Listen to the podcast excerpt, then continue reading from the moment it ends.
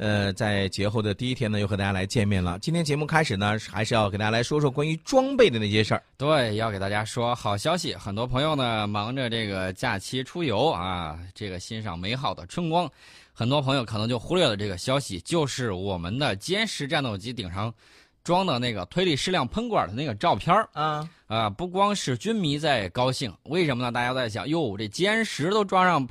这个矢量喷管了，那歼二零有矢量喷管还远吗？对对对，而且呢，这个是出现在《航空知识》这本杂志上的一个照片啊。对，然后这个美国的这个媒体非常的关注啊，比如说啊，这个防务新闻网站，然后呢，他就在这儿说了，说一张出现在中国不知名杂志上的照片，你从小就不看这个三大知识的，哎呀，三大知识里头航空知识啊，这个舰船知识，舰船知识，还有一个呢，你说。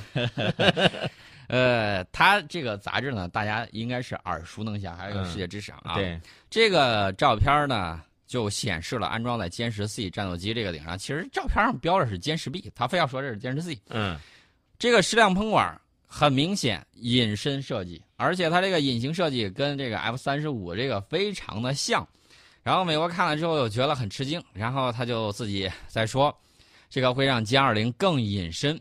从这个喷管外形，大家可以看啊，应该是一个三元矢量喷管，可以进行垂直和水平方向进行扭转，啊，这个大家说我没见过这个图，没见过图，简单的看这个 F 三十五发动机试车的这个照片，大家就能够看见跟最新亮相的我们的矢量喷管几乎是一样的这种呃喷管技术，大家可以看一看这个。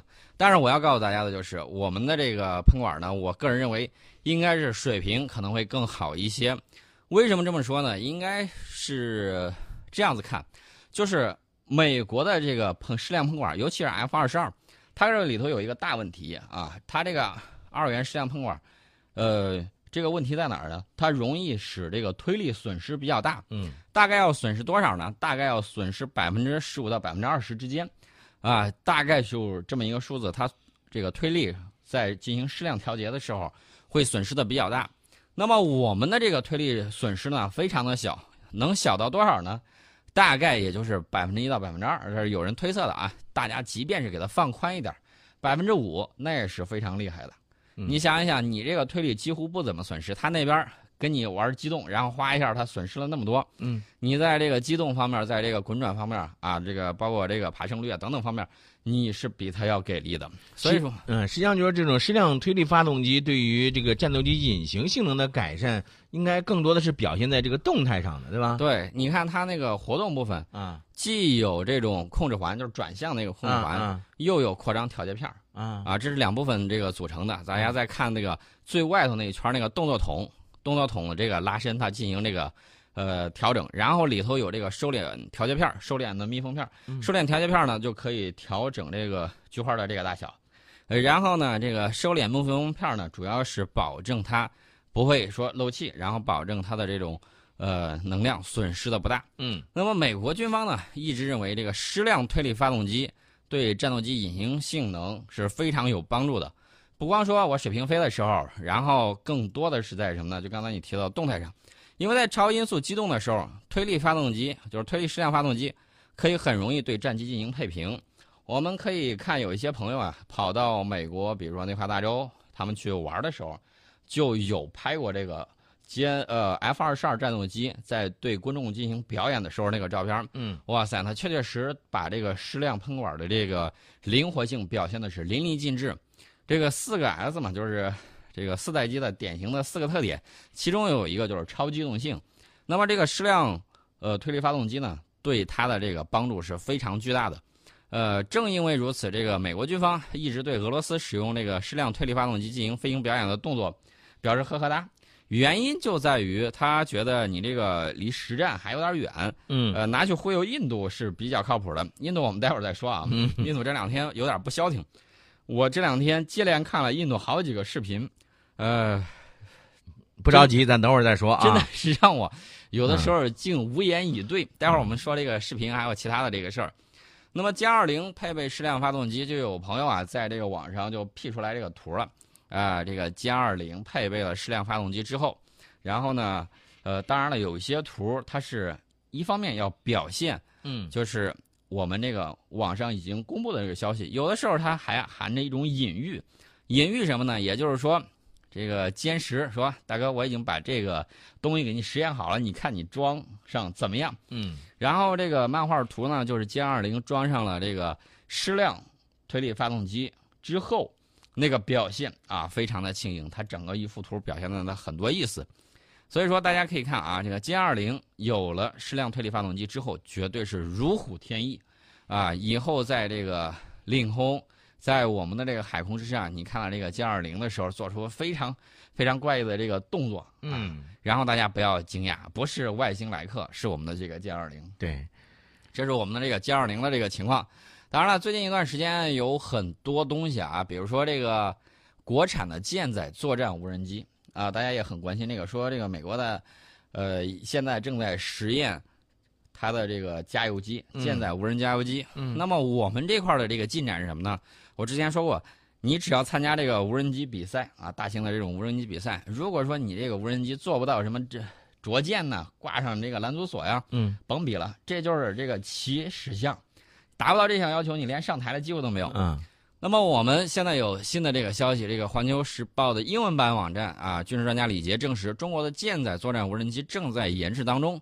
这个彩虹系列的无人机总工程师石文呢，他也透露将推出采用重油发动机的彩虹五改进型无人机。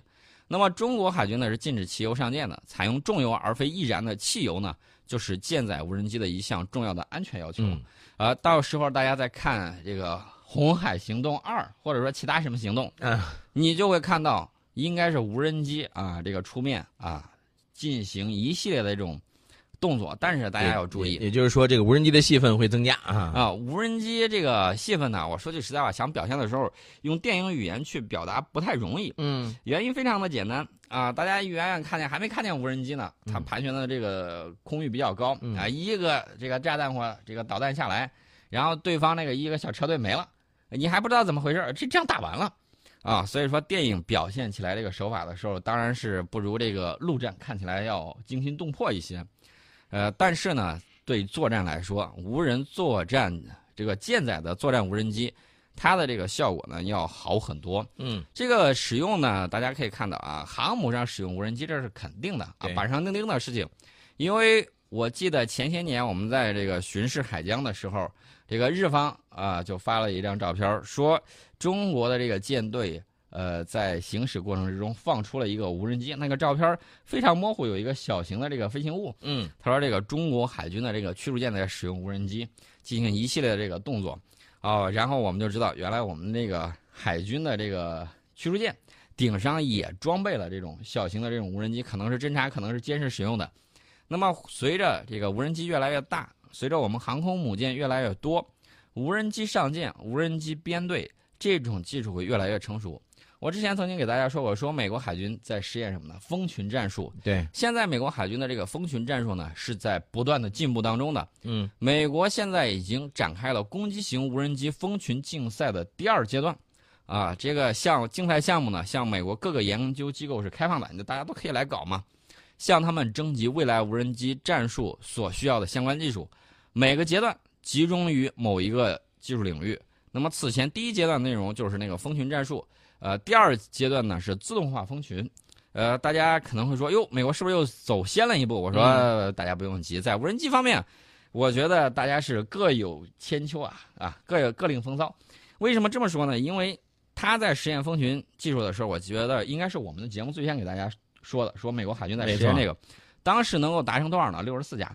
后来我们无人机，我们曾经给大家也透露过，无人机这个集群，然后编自主编队、自主攻击，这个有多少架呢？一百零八个，一百单八将啊！水壶上那个一百零八条好啊，凑齐了。嗯，这就是之间的这种你争我赶的这种。局面，但是美军呢，它最终目标是什么呢？它是能呃一种什么呢？一种与部队能够协同作战的无人机蜂群，这是它的这个最终的目标。对它的这个目标是，现在它把这个数量呢，就是放在五十到二百五十架这个之间蜂群啊，组成这个蜂群。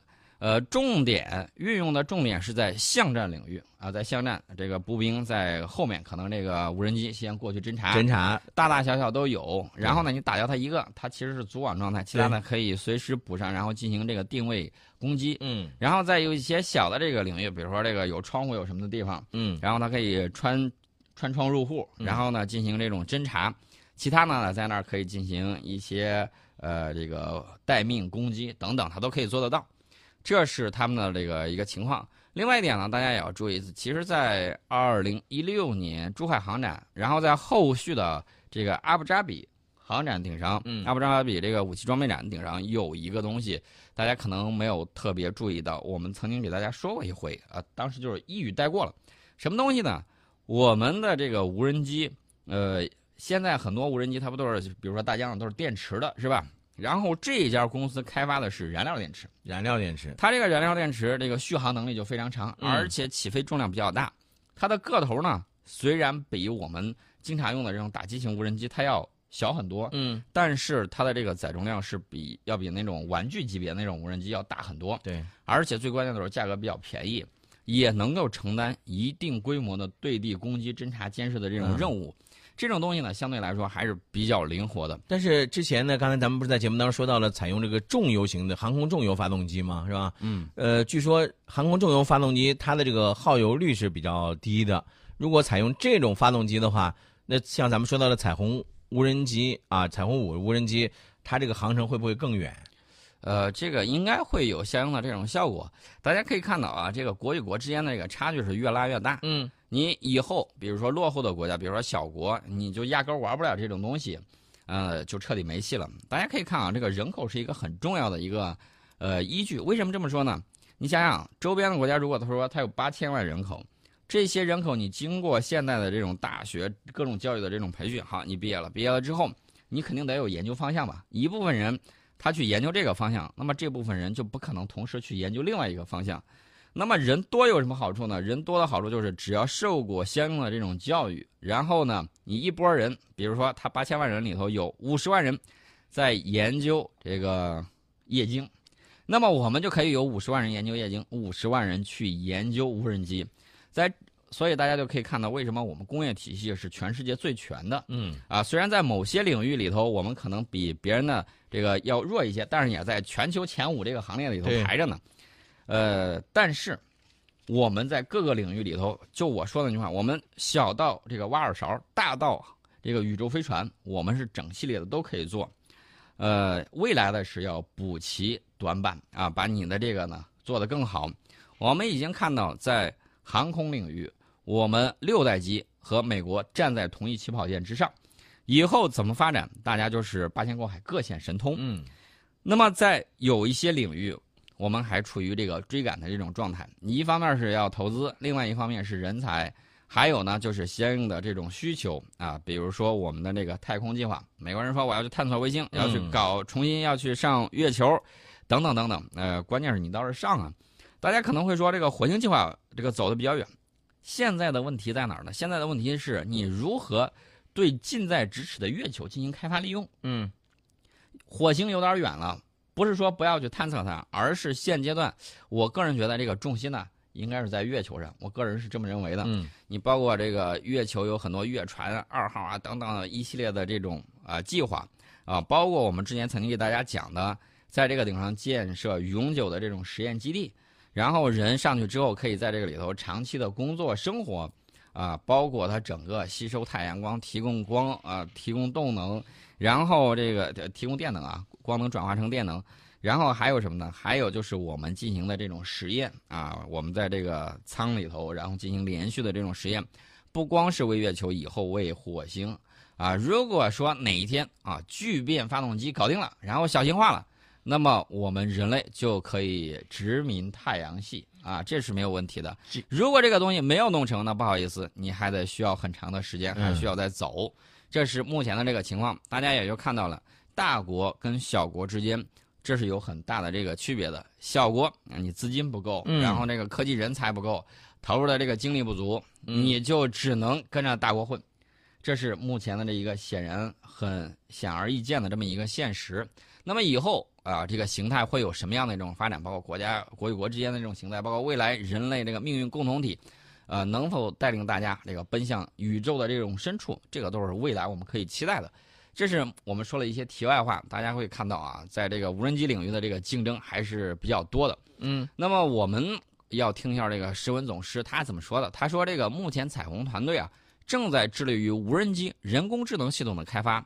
这个举动不单能够增强无人机独立运行的这种能力，还能够实现无人机与有人机的自主同步操作。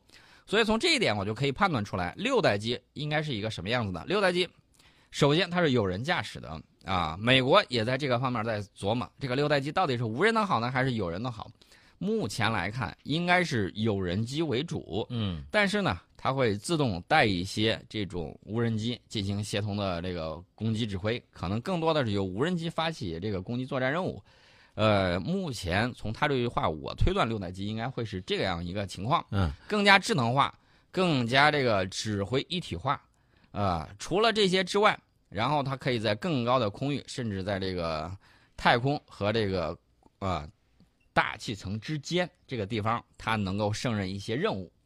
啊，未来能不能达到这样的这个情况？我觉得，其实在未来十五年到二十年的时间之内，我们应该会看到六代机的这个情况会出现。还有就是今年不是珠海航展吗？呃，估计在今年的珠海航展上，可能宋老师呢又会看到最新型号的，会不会有出现这最新型号的彩虹 X？呃，彩虹这个倒无所谓，关键是这个歼二零，歼二零这次据说是很大的可能性会在这儿亮相。大家可以看 FC 三幺啊，这个 FC 三幺大家一定要明白，中国空军对这个东西的这个定位是什么呢？只要它是尖字头的，那就一定是国家军队支持的这种型号，那板上钉钉的，毫无疑问的。嗯，如果 F 是 FC，你就不叫歼三幺啊、嗯 f c 三幺还是这种型号，那么很大一定程度上啊，可能就是出口。当然，也有人会说，那能不能像美国这个四代机一样高低搭配？嗯因为那个歼二零确确实实是比较贵的。对，美国 F 二十二也贵，所以它装备的比较少，一百八十来架。然后剩下的主要跟这个 F 三十五相互配合。那 F 三十五呢？现在它看这个样子，进一步量产化之后，这个成本还可以再降低一些。嗯啊，真有可能达到美国当年想要实现，但是略高一些的这个成本的那个水平。那么未来天空之中肯定会非常的热闹啊，大家拭目以待就行。另外一点呢，大家可以看这个彩虹系列无人机。说句实在话，我个人认为主要是这个出口啊什么之类的。嗯嗯也有这个军事评论员分析说，在中国航母上最有可能承担的是反潜巡逻的任务。我个人是这么觉得，这个出口的就让它出口啊，还有一些正经用的就正经用，啊，这个不做过多的这种推测。呃，另外一点呢，大家可以看到这个这两天其实是有很多事儿的，得给大家说一下。比如说，美国的这个战斗机坠毁了俩，啊，这个一个是表演的时候嗯呃坠毁了。呃，F 十六可能这个机体确确实到一定问题了，但是最要命的你知道是什么？嗯说美国媒体爆出来一个消息，说这个发动机装的呀有问题，有点歪，嗯，发动机装歪了，然后导致了什么情况呢？飞的时候就出事儿了。那是啊，你想啊，发动机相当于什么呢？相当于人的心脏啊，是吧？你你发动机装歪了，你心脏装歪了，你试试。装的稍微歪了一点。嗯嗯另外呢，就是这个韩国啊，韩国空军一架 F 十五 K 咣叽一下撞山了嗯啊，这个情况也是这个很吓人的。这个 F 十五 K 啊，当年有人曾经吹嘘啊，号称叫亚洲第一强。这不是专门为韩国生产的这个 F 十五战机吗？啊，是专门为它这个设计的啊，嗯但是呢，它这个情况怎么说呢？这个这个东西啊，要么就是飞行员技术有问题，要么就是当时看天气状况啊。嗯我们这儿不呃怎么说呢？呃，不多猜，因为这个坠机对每个国家来说都不是什么好事儿嗯啊，还是认真找一下这个到底出现了一个什么样的情况。那么我们在半点报时广告之后，一个是要跟大家聊直二零啊，大家刚才听了歼二零，肯定还想再听一下我们新的这个装备。对，直二零要给大家说直。二零啊。说完了之后，我们就给大家说 这个印度。